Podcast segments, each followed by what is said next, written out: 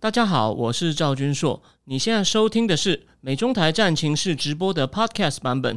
每个礼拜一跟礼拜四晚上八点钟，我都会在 YouTube 上直播，用最口语化的方式，深入分析最新的美中关系与影响台湾的重要国际局势。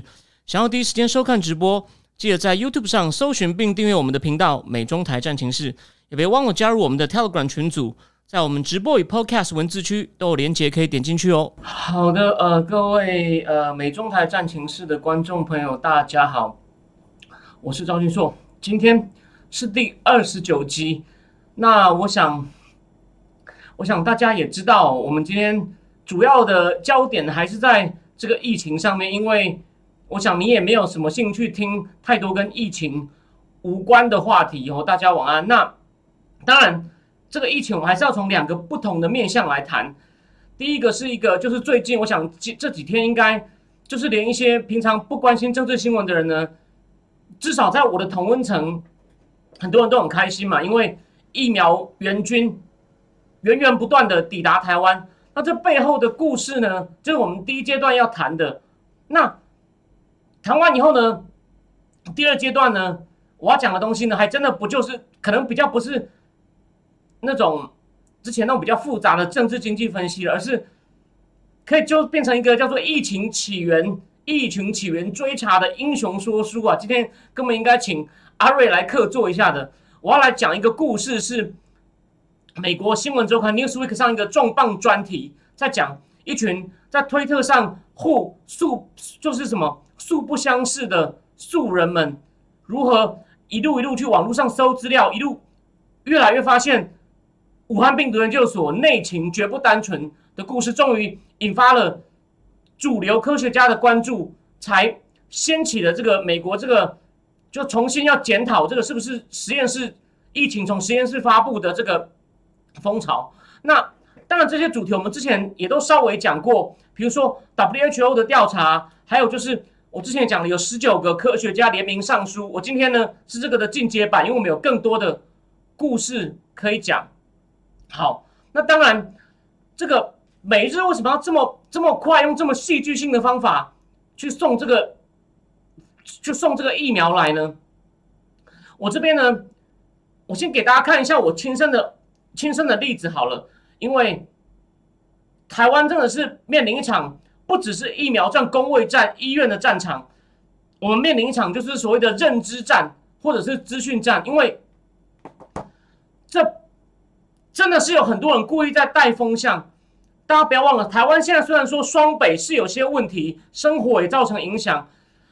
我跟你们一样啊，我们多久没有在路边吃东西？多久不能坐在 Seven Eleven 喝一杯咖啡了？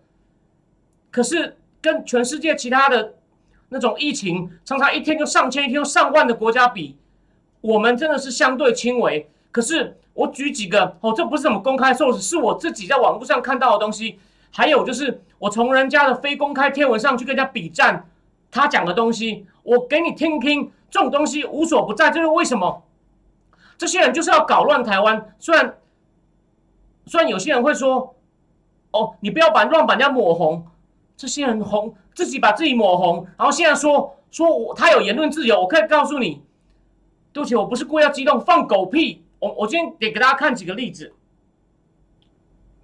这是一个大概两个礼拜前的贴文哦哦，这种东西我我我不可能去把它背起来。在台湾我们很幸福，我们自立都是活在民主体制下，并且我们往往嘲笑对岸没有自由。但在过去两周内，我明白两岸的差别其实不太大，都是在党国统治之下，对岸人民的自由权受限，而我方人民的生命权受限。现在每天都有人死，每天都有人染疫。我不确定每周的全联采买会不会中标，但很确定染疫的人数在一一定比例内两周内会变死亡数字。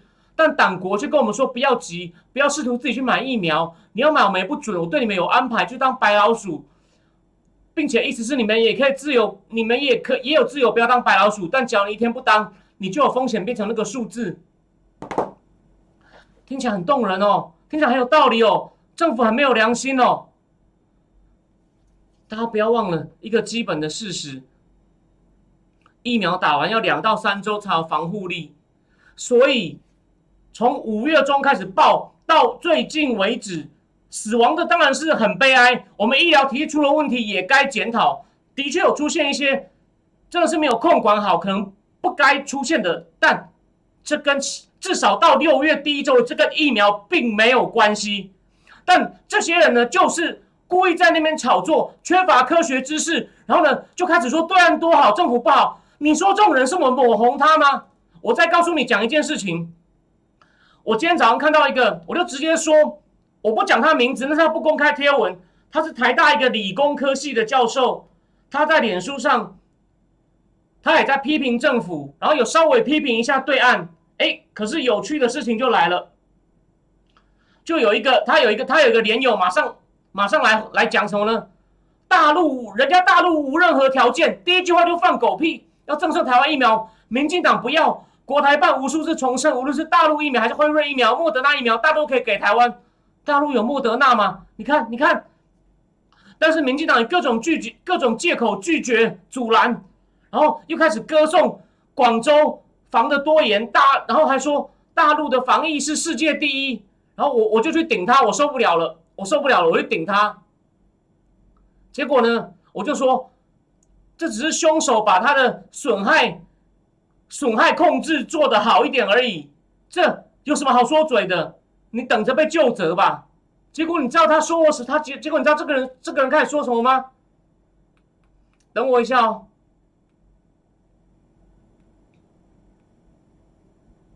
他说台湾隐瞒了一年，唱世纪战歌，世界防疫第一，现在疫情大爆发，不是绿不是绿政府隐瞒，还是你装聋作哑？你有没有看到？你有没有看到？大陆什么都好啊，台湾隐瞒呐。然后这个台大，我告诉你，他就是台大化工系的教授，还说我们抹红人家，说政府抹红人家，你丢不丢脸啊？蓝崇文，我就告诉你，他叫蓝崇文，你有本事来告我。台大化工系蓝崇文，马上就表演一个被抹到自己把自己抹到红到不行的人来这边鬼叫。然后我跟他讲武汉病毒研究所，你知道他回什么吗？你等我一下。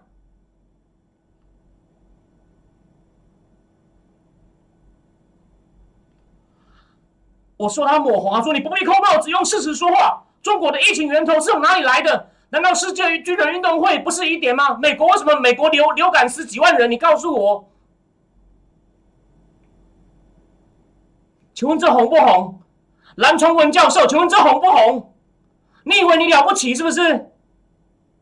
啊，你以为你台大化工系了不起是不是？你有没有一点判断力啊？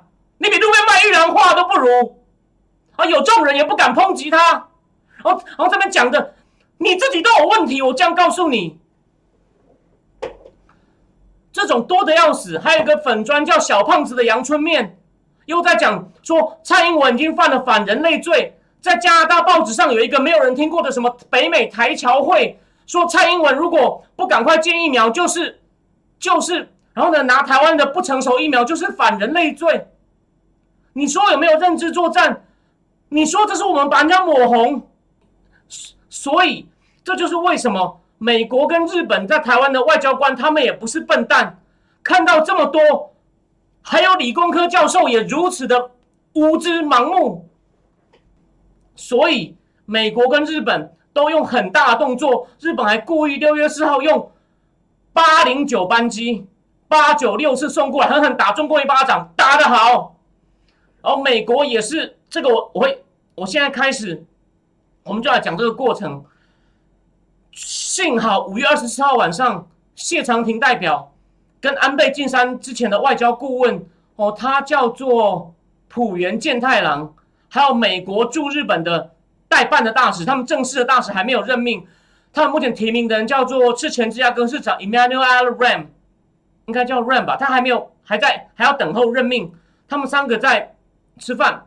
谢长廷就就说台湾现在疫情真的有问题，疫苗快一点，这个是合理的。你希望我，我希望我有疫苗，我之后可以恢复正常生活，或我比较，就算我被传染，我也不会得重症，这个是合理。但是这疫苗是长期的事情，那谢长廷就问说可不可以加快？哎，这是对的，我们政府没有在做事吗？啊，没有吗？然后，然后呢？现在有些事情不不得你的意，就开始说中共多好，然后呢？然后人家还不能抨击你说你乱抹红我，还这种人多的要命。我不是讲，我上礼拜就讲过一个女生，她呢很仔细的写她去年去大陆，哦，对方查的有多严，然后台湾呢，他说没有啊，台湾那时候没有疫情啊，然后就说你看现在把民进党牛皮吹破了吧。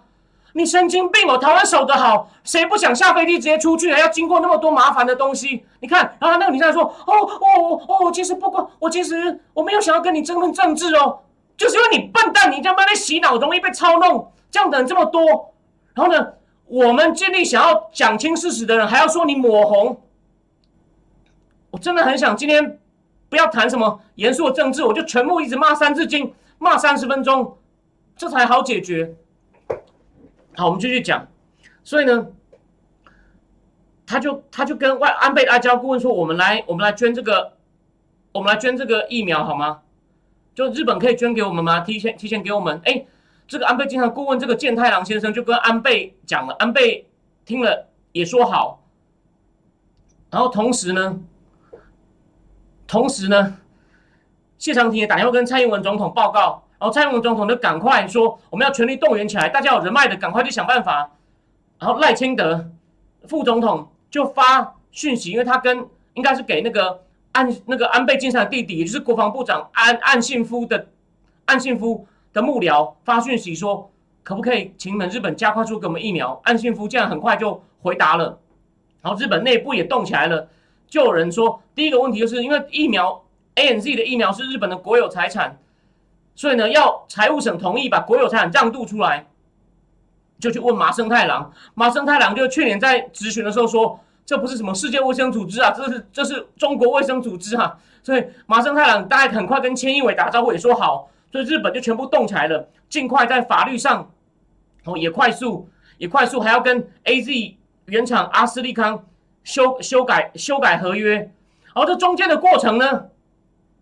中共大使馆就拼命来闹，连六六幺千亿委说我们是要透过那个 COVAX 就世界疫苗分配计划分给台湾，中共还是拼命来闹，但是还好他越闹日本人越反感，所以刚刚那个在蓝崇文的蓝崇文的蓝崇文的脸书下面那边写说中共一心只是好心哦，我是民进党不要，然后这些人你讲他还会说他还说我是一四五你是网军只会抹黑慢走不送，你跟这种人讲什么道理啊？民主自由不是保护这些人的，民主自由不是可以让你撒野造谣的，这很重要。尤其是你遇到一个威权体制，他可以用下流手段弄你的时候，你不能天真的一直说你就是要遵从民主自由，那个就叫做宋襄公仁义之师，仁义之师就是被人家宰掉，你自己都还不知道。所以啊。我先讲一下，看一下聊天室。聊天室有说中中中共多好的，可能脑部被感染已经不行了。哎，我都说这些人是武汉脑炎啊，没有错。好，我继续讲。他说，这连到上飞机前一天，中共驻日本公使还在那边跑来讲，你们违反一国一个中国政策。中共的外交官、外交部发汪文斌不是也讲吗？以意谋独是不可能得逞的。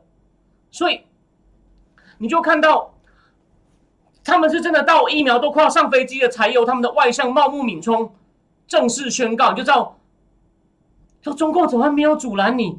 你、你、你可以跟民进党说，现在台湾比较危险的，我希望你快一点，这个绝对合理。民进党哪里没有办法让他变更快？你也可以建议，你是反对党，你都可以批评。可是直接就在那讲说，啊，民进党谋财害命，不顾人命，然后说，然后说你抹红我。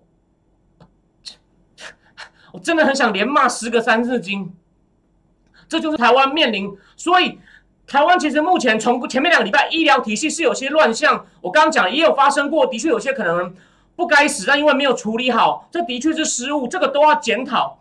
但是目前从我看到板上那些厉害的医生也在处理的第一线的状况情况已经开始好一点了，虽然还是有一些问题。OK，所以，所以。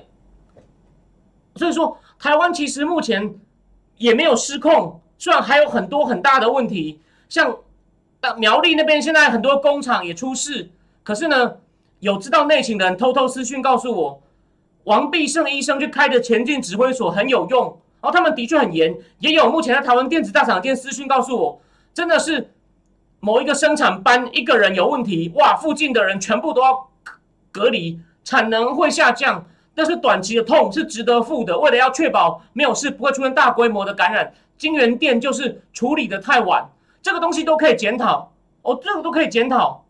但是每次这些人就直接跳去说，哇，中共多好，民进党谋财害命，这，然后呢还说，然后呢还有些粉状，我刚讲嘛，蔡英文犯了反人类罪。这这哪里是民主社会正常的批评啊？这个就是就是已经武汉脑炎，我整个脑都红掉的人。我们没有权利防守吗？没有权利讲你有问题吗？对吧？所以啊，也就是因为日本这个动作非常漂亮，在台湾目前真的是把这种就在野党那边乱闹，国民党不是每天在那边就总统府前面举牌，像马戏团一样，我们要疫苗，我们要疫苗。所以，每日的外交官都看到，日本先打了一集很漂亮的，再来就来了。美国，我认为一定美国在台协会有人回报给国务院的，然后国务院当然是回报负责总总成的，负责收集的试算，还没有到高层中高阶官员，东亚事务的助理国务卿，目前也还没有正式任命，应该是个代理，是个代理代理国务卿。那我觉得他一定也跟布林肯讲了。哎，这时候他们当然就要开会说怎么办？日本效果很好，Can we do do something similar？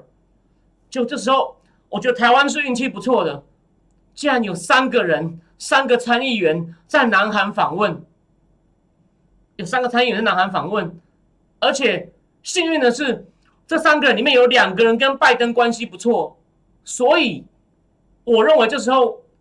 这绝对不是指国务院可以单方面决定的事，人家是参议员，是政府里面的另外一个部门，算广义上，他也是属于政府，可是他跟政府是对立的，所以国务院绝对不能指挥参议员。我认为一定有请拜登亲自出来协调。他们已经，我觉得他们看到六月四号事情的时候呢，可能六月五号在讨论，六月四号那三个参议员已经在南韩跟他们的外长郑义荣在谈很多美韩联盟的事情。我们，我前面节目不是有一次有讲过美韩高峰会，我这边再补充一下哈，稍微歪楼一点点。他们这上参议员为什么去呢？我的猜测是这样子，因为美韩高峰会其实有些突破。我你们看那集，我我第一次没有一直骂拜登，我有点我还算我我基本上是称赞他了，因为第一，他们那个高峰会有三件很特别的事，第一个就是我讲的，南韩可以做射程超过八百公里的飞弹，那个不只是射到北韩最北边的，应该可以射到中共那边的，但。他们没有明讲到底是不是针对中共，有可能是，但不明讲。这是第一个突破。第二个奇怪突破是不是他们正式会议结论是？大家有没有注意到那时候当场他请文在寅一起参加授勋给美国韩战老兵九十几岁老兵的仪式，然后文在寅还跟拜登半蹲下来跟那老兵合照。这种授勋仪式通不是通常根本没有外手元元首参加过。这个你不要以为是。韩战，中共出了多少军队抗美援朝？所以那个老兵是也是跟中共打的，让文在寅一起来帮这个老兵增添光环，意思就是让文在寅来以来背书，就是美国人跟中共对打的时候，你韩国人也不能在旁边光看，你也要来背书。所以这是第二个很有意味的。第三个当然就是生里面首次放入台海，这个以前南韩是不碰这个事情的。那当然大家就怀疑了嘛。到底是美国逼你，还是你真的愿意？所以记者会上，文在寅也被问说：“美国我们给你压力？”文在寅说：“我很高兴的说没有。”他总不可能当场说有吧？所以呢，所以呢，我认为这三个参议员是有点帮美国政府一个忙，他们去再跟高再跟韩韩国人再谈一谈，因为你派正式官员去，好像又是去施压，他就派三个。参议员哦，去只是去聊聊聊聊，去再探一些讯息。而且呢，就是现在这几天台湾已经很红那位，就是没有双腿的 Duckworth，他本来就很关心军人权益。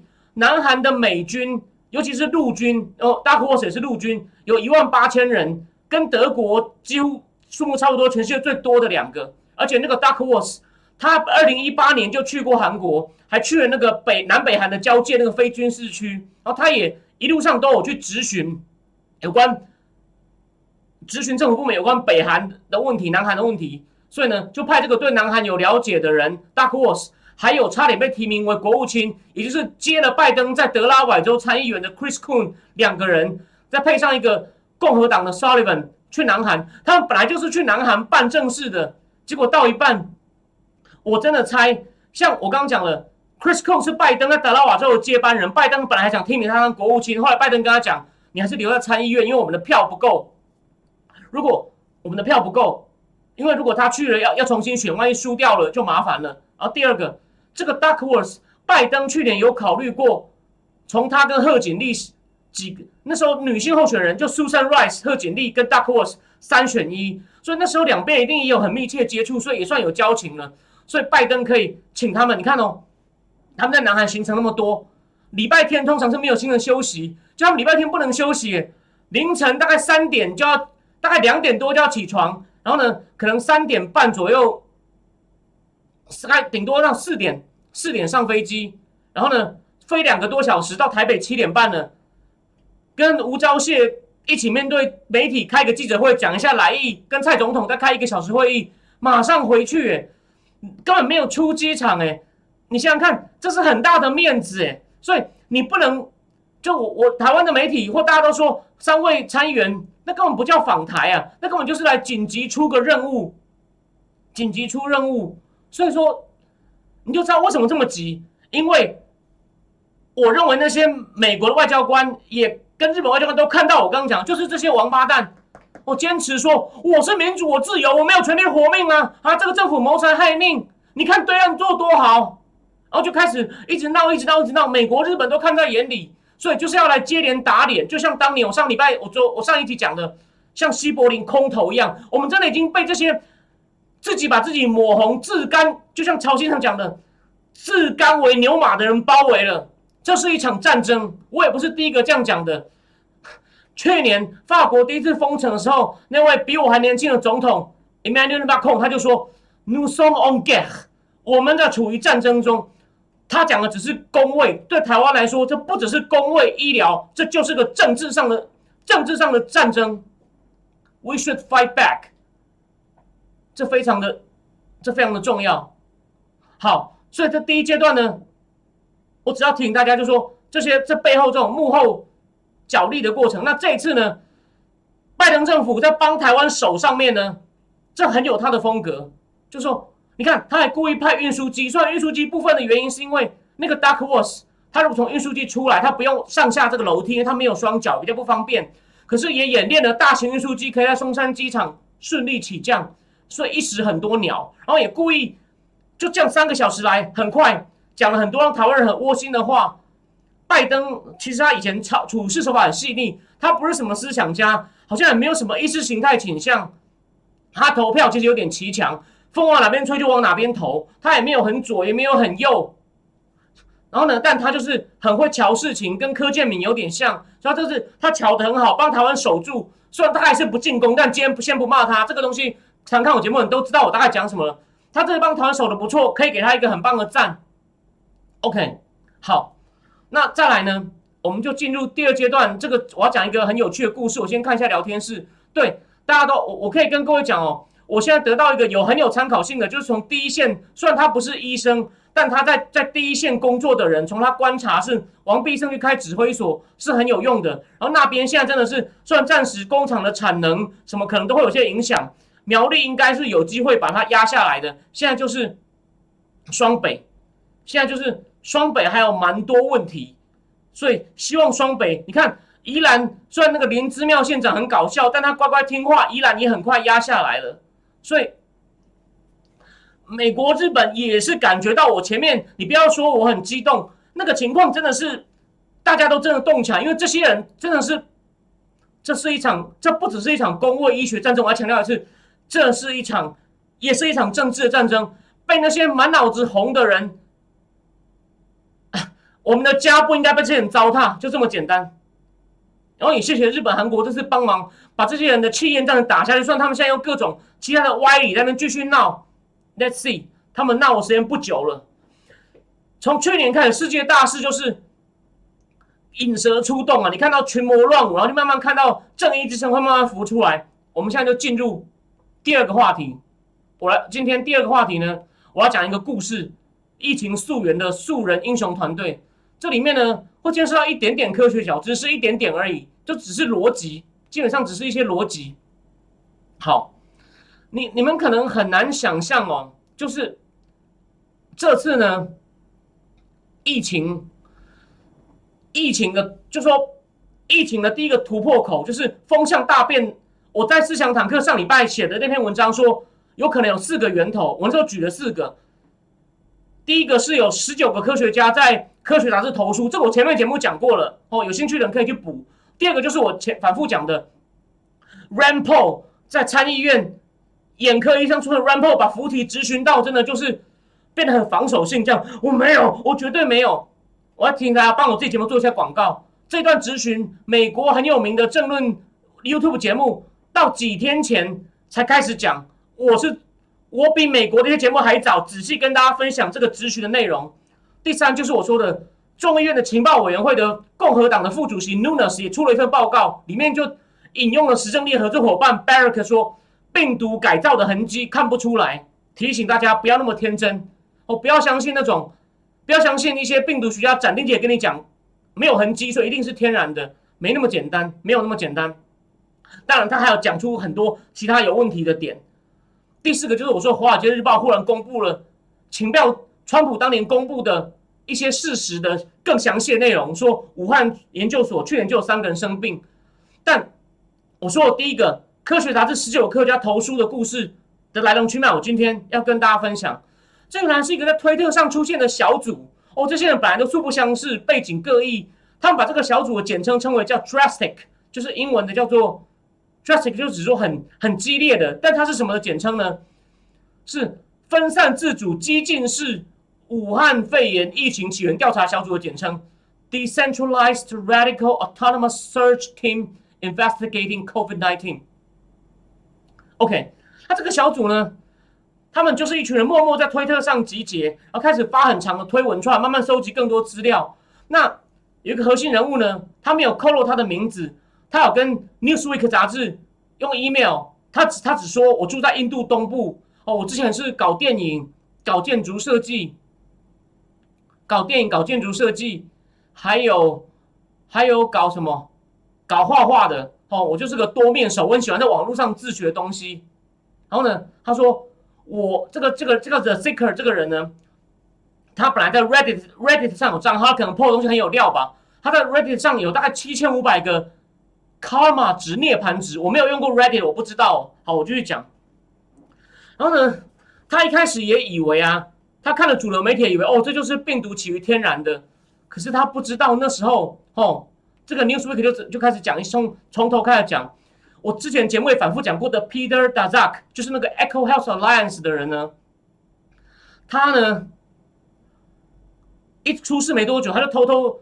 找一些科学家帮他联署，他就把信写好，寄给一些有名望的科学家，然后说：“你帮我联署，说病毒绝对是天然的，跟实验室哦绝对没有关系，而且你放心，没有人看得出来这个这是我发动的，跟我们组织有关。而且他还故意不找跟武汉病毒研究所有关系的科学家，免得被人家看出来关联。然后，然后呢，他们他找了二十六个科学家联署，而且故意找的很有代表性。结果呢，柳叶刀的这个文章一出，哇，一下舆论风向就被他带走了。”所以没有想，没有人想到他是幕后黑手，他一时就变媒体宠宠儿，在各大节目上说，只要讲谁说实验室泄露就是离谱、毫无根据、愚蠢。哦，他还攻击那种只要有科学家提出一些证据说可能跟实验室有关的人。哦，他还辩称，哦，就有他开始第一次说谎哦。他说，武汉实验室和病毒无关，主要理由是该所该所的他们自己的病毒，他们就说没有弄出任何跟这个武汉肺炎病。的 virus 像的病毒，哦，然后呢，舆论就被他这样牵走，也没有人去去挖掘他跟武汉病毒研究所的关系。然后呢，但川普政府，你看，川普政府其实没有大家想象的蠢啊，他还取消了这个 Peter Dazak 这个 Echo Health Alliance 的经费，大概有好几百万美元哦。然后呢，他这个 Dazak 还上电视六十分钟啊，自己讲的是又阴谋论烈士一样。然后川普这时候呢，也出来讲，可能跟实验室有关。但是客观来说，川普那时候不讲还好，一讲不得了了，帮倒忙。所有左派的为了反对他，都说你跟川普一样讲，你就是种族主义者，你就是种族主义者。所以呢，川普那时候这样讲，反而让大家更不信他。不止他，还有我刚刚讲的 Tom Cotton 也是啊，也是被各个媒体围攻啊。所以，所以呢，这个打炸可能研究经费被川普政府赶快发现不对，把它取消。他把自己讲的像烈士一样。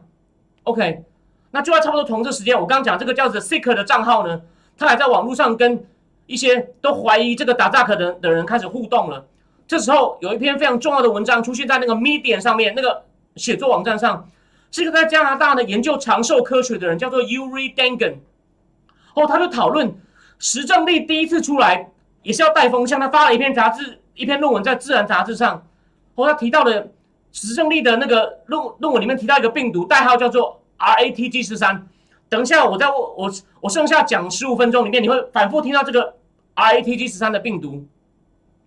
然后呢，在这个论文里面呢，石石正丽仔细的分分析了武汉肺炎病毒的武汉肺炎的病毒，然后说呢，这个病毒根本就是横空出世啊，跟之前出现过的病毒，包括 SARS 啊，都没有相似之处。不过石正丽也介绍了他自己有的这个 RATG 十三，说，他说他这是一个唯一一个在基因组成上跟武汉肺炎的病毒有点像的。但石正丽没有提到这个病毒。怎么来的？只说在云南的蝙蝠身上找到了。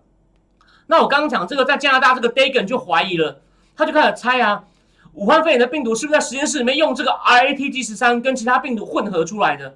因为他讲的很有说服力。这个叫做 Seeker 的账号呢，就把这个 Dagan 的贴文贴在 Reddit 网站上。Reddit 是美国很大的网站，有点像类似 d 卡。结果你知道发生什么事吗？他贴这个这个文章以后没多久。他的账户在 Reddit 上，Reddit 的账户被永久封号，他就更好奇了，就回推特里面跟大家讨论，发现哎，推特里面有很多人愿意跟他讨论。OK，啊，他们就发现什么呢？他们就继续做研究，发现这个 RATG 十三的基因序列啊，跟石正丽之前发表的论文里有一部分谈到的一小段基因码完全符合，但石正丽对这他之前这篇论文啊避谈。而这段基因码呢，是来自于武汉病毒所之前在云南蝙蝠、云南蝙蝠身上发现的病毒，然后他们就把石正丽这篇前一篇论文跟去年二月为了出来洗地的论文对照以后呢，还去找了一些新闻报道，他们就发现，他们知道石正丽在讲哪里了。这个 R T G 十三是从云南一个墨江县，它是一个所谓的哈尼族自治区少数民族的地方这个矿坑来的。这个我之前节目有反有有稍微提到过，然后这个矿坑呢，有六个人，他们去挖蝙蝠粪哦，因为蝙蝠粪的经济价值很高，就出现肺炎的症状，三个人后来不幸死亡，所以这个叫 drastic 的小组呢，他们就开始怀疑这三个人就是最早感染武汉肺炎病毒的前身的鼻祖的病毒的案例，那也许呢，这个病呢，就是。那这个他这个病毒呢，就是 R T D 十三或其他类似的病毒。可是我刚刚讲是 Peter Dazak 说谎，现在换石正丽说谎了。石正丽在那个 Scientific American 里面的一个侧写，不是正式的研究报告，而是可能只是一种研究心得。里面写说，他说我曾我我们的确在墨江，就是云南墨江的矿井工作过。可是呢，他完全没有提到这个 R A T G 十三哦，只说是。洞里面扁矿坑洞里面的细菌让工人死亡，结果石正丽不讲还一讲啊，这个小组更怀疑，其实是类似 SARS 的病毒，而不是细菌造成工人死亡。这个武汉病毒研究所好像在遮掩什么。OK，哎，这时候就妙了，他们就继续往上上网找资料。这个叫 Seeker 的印度人呢，这个这个叫这个叫 Seeker 的印度人呢，他发现了中共有一个庞大的学术论文资料库，简称叫 CNKY。他觉得一定有有关于这六个生病的工人的资料藏在里面，然后呢，他就用墨江或者是一些关，比如说墨江加病毒所、墨江加蝙蝠、墨江加 SARS，他先丢进 Google Translator，然后弄出中文，再丢进资料库去找，然后他他不管用什么组合呢，都会找出一堆文章、报道、论文、书籍，他一个一个去浏览都找不到线索。眼看他想放弃的时候呢，他说他有时候呢就去打打电动，或者是去喝那个印度的 chai 来让自己放松一下，再继续找。但眼看要放弃的时候，你看天无绝人之路，他发现了一个六十页的硕士论文，是昆明医学大学的。你知道题目是什么吗？分析六个被不知名病毒感染肺炎的病患，然后这论文里面详细叙述六个人的病况跟进行的治疗。论文觉得应该是由马蹄蝙蝠或其他蝙蝠身上类似 SARS 的病毒引发他们生病。然后呢，这个 The Seeker 又在二零二零的五月十八又发现另外一个，应该是他他工作单位是中共的疾病管制局一个博士生的论文，也证实了前面那篇硕士论文讲的是对的。而且呢。这个博士论文还发现，这有四个矿工身上有产生类似针对 SARS 所产生的抗体，而且妙了，武汉病毒研究所有参与采集这些病人身上的血液样本，然后呢，再来妙喽，结果这个 Seeker 就把这篇博士论文放在推特上，结果他发生什么事吗？他发之前发现这个中共的叫 CNK 的资料库就被中共锁起来了，看到没有？又来一个 cover up。好，那我们我们继续讲。所以呢，那个 Seeker 就觉得很奇怪，他还去找了英美的媒体，想说有那如果二零一二年有 SARS 的病毒出现被掩盖，然后武汉病毒有所派人去找，为什么都没有媒体报道呢？就发现英国的报报纸稍微有报道，美国是完全放掉了，所以他觉得非常奇怪。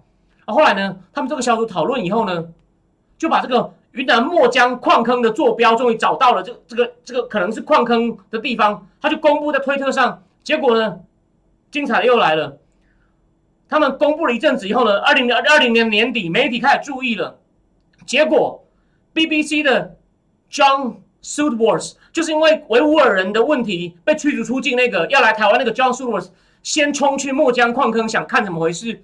就一到附近，又发现路都被卡车跟守卫挡住了。后来美联社、NBC、CBS 去都一样遇到。路上面有卡车，还有还有被树挡住，还有一些很生气的人在那边说：“你们来干嘛？你们这外国记者来干嘛？”最后最后有一个人差点要成功，《华尔街日报》的记者，他骑着越野单车，终于到了矿空的洞口，结果马上被警察抓去问话五个小时，一样进不去。OK，但是呢，他把这个墨江矿坑中的揭露以后呢？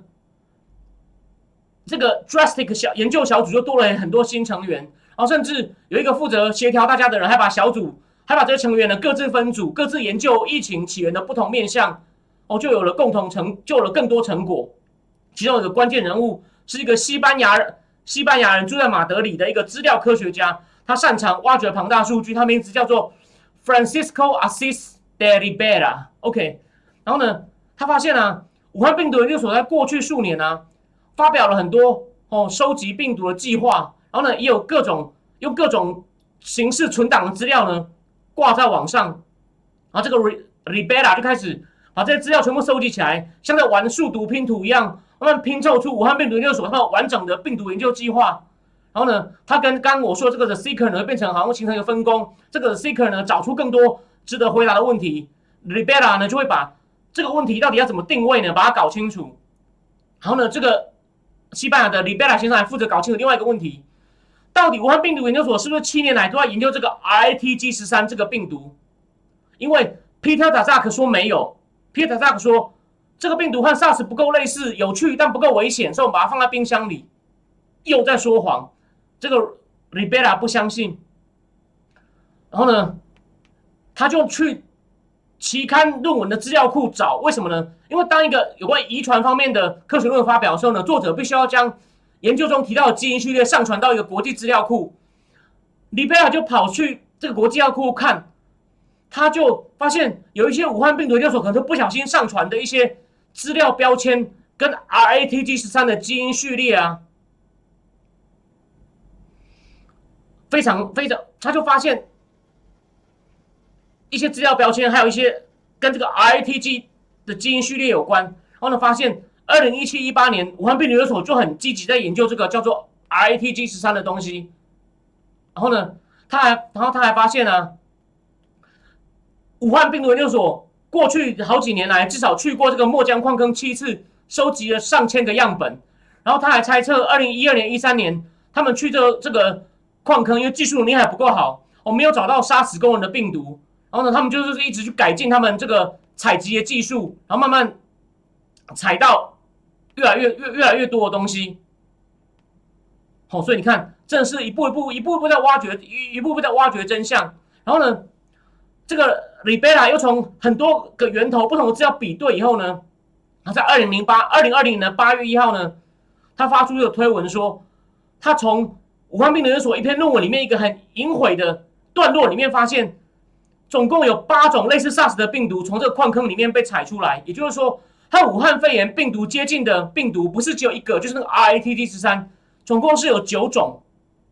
然后这个猜测后来被石正丽的一篇论文里面的附录里面，石正丽也承认了。然后石正丽在今年今年二月的一个演讲也证实了，因为被人家抖出来了，只好被迫追认嘛。哦，你不要以为石正丽是主动承认的。好，我继续讲哦。那为什么这个里贝拉要发挥他那种整爬数据、爬虫的能力，去大费周章的搜寻猜测呢？因为武汉病毒研究所的网页上本来有个资料库，里面放了一些没有发表论文，后来这个资料库整个空掉了。哦，石正丽在今年一月解释说，我们撤掉资料库是因为我们疫情发生后，我们的网站遭到攻击。结果这个研究小组发现，这个资料库是二零一九年九月十二。就被撤掉，他们很早好像就基于很多理很神秘，不知道什么理由就不让人家看了。你会发现，但是呢，还好还有一些其他资料库。这个 The Seeker 有多厉害？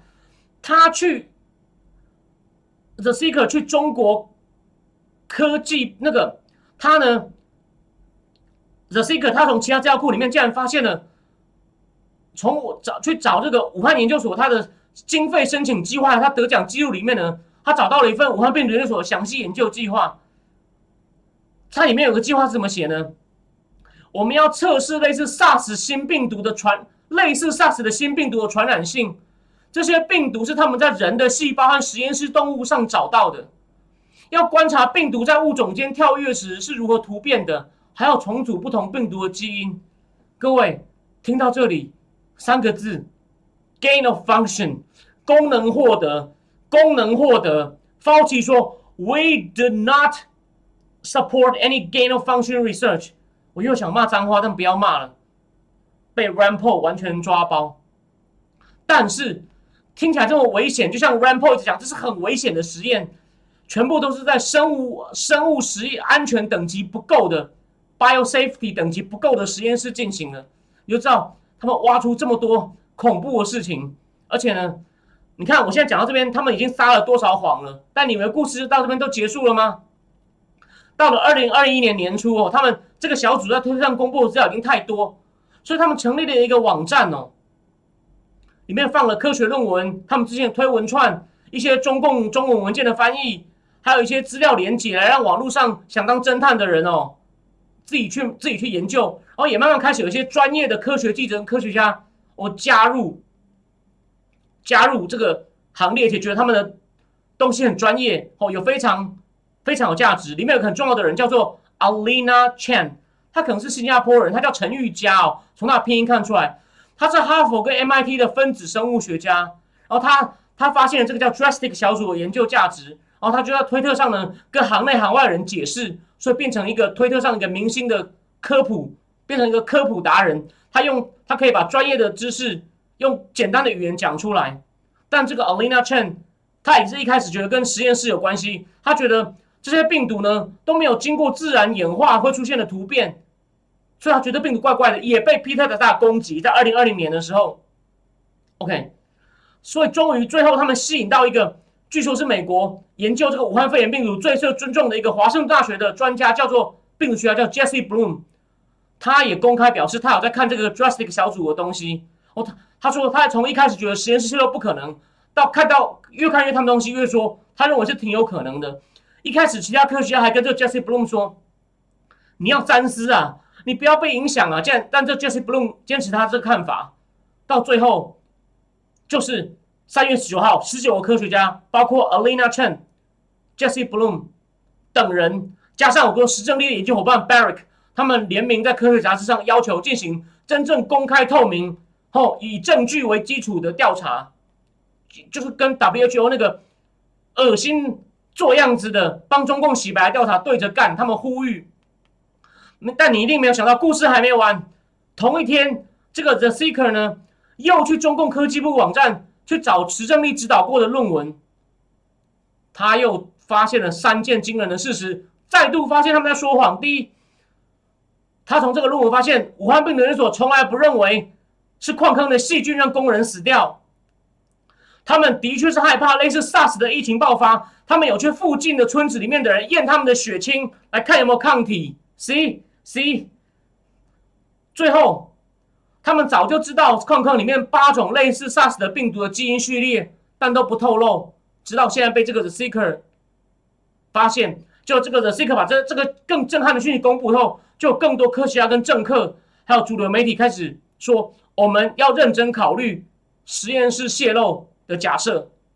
好，故事讲完了，有有没有有没有像有没有像英雄？有，真的是一群哦，有没有像一群无名英雄？好，所以呢？最后讲一句老话，我回到政治哦，这个故事我也没有能力解读，因为它科学部分已经真的都省掉了，就把重要的逻辑推理过程告诉你。